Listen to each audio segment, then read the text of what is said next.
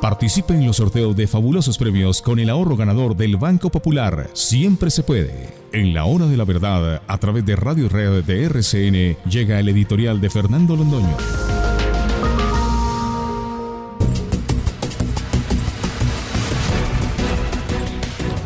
Las cosas que están aconteciendo en Bogotá y las que van a llegar de la mano de la supuesta minga indígena, que de minga tiene muy poco, y de indígena tampoco está comprobado, eh, nunca debieron llegar, dejarse llegar hasta este punto, nunca.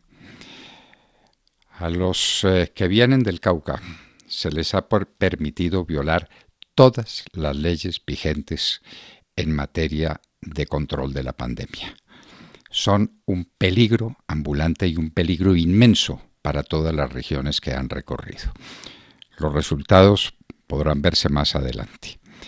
Pero es que este es un delito de peligro, este no es un, delito de daño. La persona que viola las reglas de aislamiento, la persona que está en una parranda indebida, es castigada no por la gente que contagió, sino por la que pudo contagiar. Eso es lo que se llama un delito de peligro y los indígenas lo cometieron desde el día que se, eh, en el que se hicieron cargo de esta situación por su cuenta para venir a Bogotá a hacer no sé cuáles exigencias al gobierno nacional, curiosamente en plena coincidencia con eh, el paro de FECODE que estallará mañana en esta ciudad, el de FECODE y el de las otras organizaciones eh, adjuntas y adláteres que ya veremos cuáles son mañana. Nunca debió permitirse la llegada a Bogotá de los indígenas, nunca. Eran más de 50, desde luego que eran más de 50. Estaban compartiendo todos, estaban compartiendo todos. Violaban todas las reglas fijadas para la bioseguridad. No tenían el tapabocas, eh, no tenían distanciamiento de ninguna especie eh, de manera que no debieron llegar a Bogotá, pero llegaron, pero llegaron. Lo cierto es que llegaron y que están aquí. ¿Qué piden? Lo que están pidiendo, ni lo sabemos, el, de que se respete sus derechos ancestrales, ¿eso qué significa? Eh, y eso eso no, no es tema para la discusión ahora. Lo que piden es que el presidente de la República comparezca ante ellos lo que están pidiendo es al presidente Duque para hacerle una especie de juicio de residencia. Esas personas que están violando la ley, esas personas que han recibido tratamientos discriminatorios en su favor durante años por parte de gobiernos débiles, de gobiernos incompetentes, ahora quieren juzgar al presidente de la República. Desde luego, en la buena compañía de los sindicatos de extrema izquierda, de los movimientos revolucionarios que están en uso y de la señora alcaldesa de Bogotá, que primero estuvo tan alarmada por la llegada de la minga y que ahora se muestra tan complacida con ella, porque le da ocasión de lo que más le gusta, de salir en la prensa, de dar declaraciones, de mostrarse una vez más lo que ella es, una persona de, del mal combate eh, que adelanta en todas las esferas de su actividad proselitista y una persona que no sabe gobernar y que no gobierna. Entonces la alcaldesa también está de acuerdo y la alcaldesa también le pide al presidente Duque que permita que lo juzguen en la plaza pública. Ese espectáculo sería absolutamente impresionante el presidente rodeado de 5, 7, 10 mil, 12 mil, 15 mil personas que le están haciendo un juicio político. ¿Por qué no cumple los acuerdos con las FARC? ¿Por qué insiste en regar con glifosato los cultivos ilícitos? ¿Por qué permite que haya minería bien hecha, minería seria, minería capaz en los departamentos cuando es tan bueno la minería que ellos practican, es decir, la minería del despojo, de la violencia contra la naturaleza, la violencia inaudita contra la naturaleza.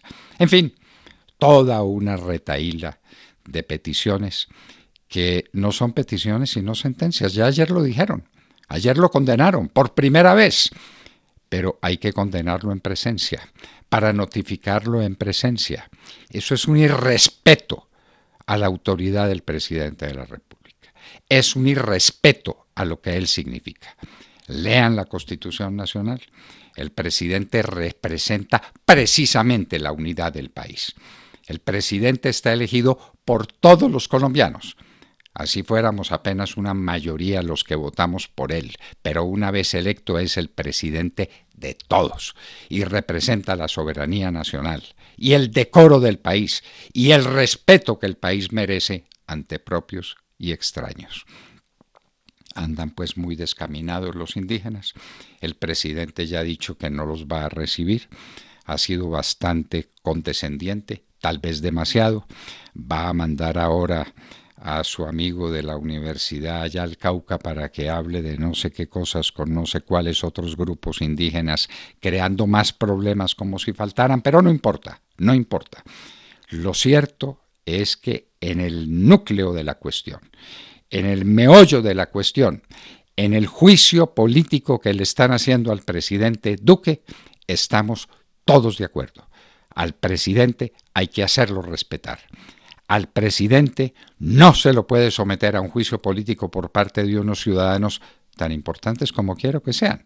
Estos son 5.000 en un país de 50 millones de habitantes. Pero no importa, pudieran ser muchos más.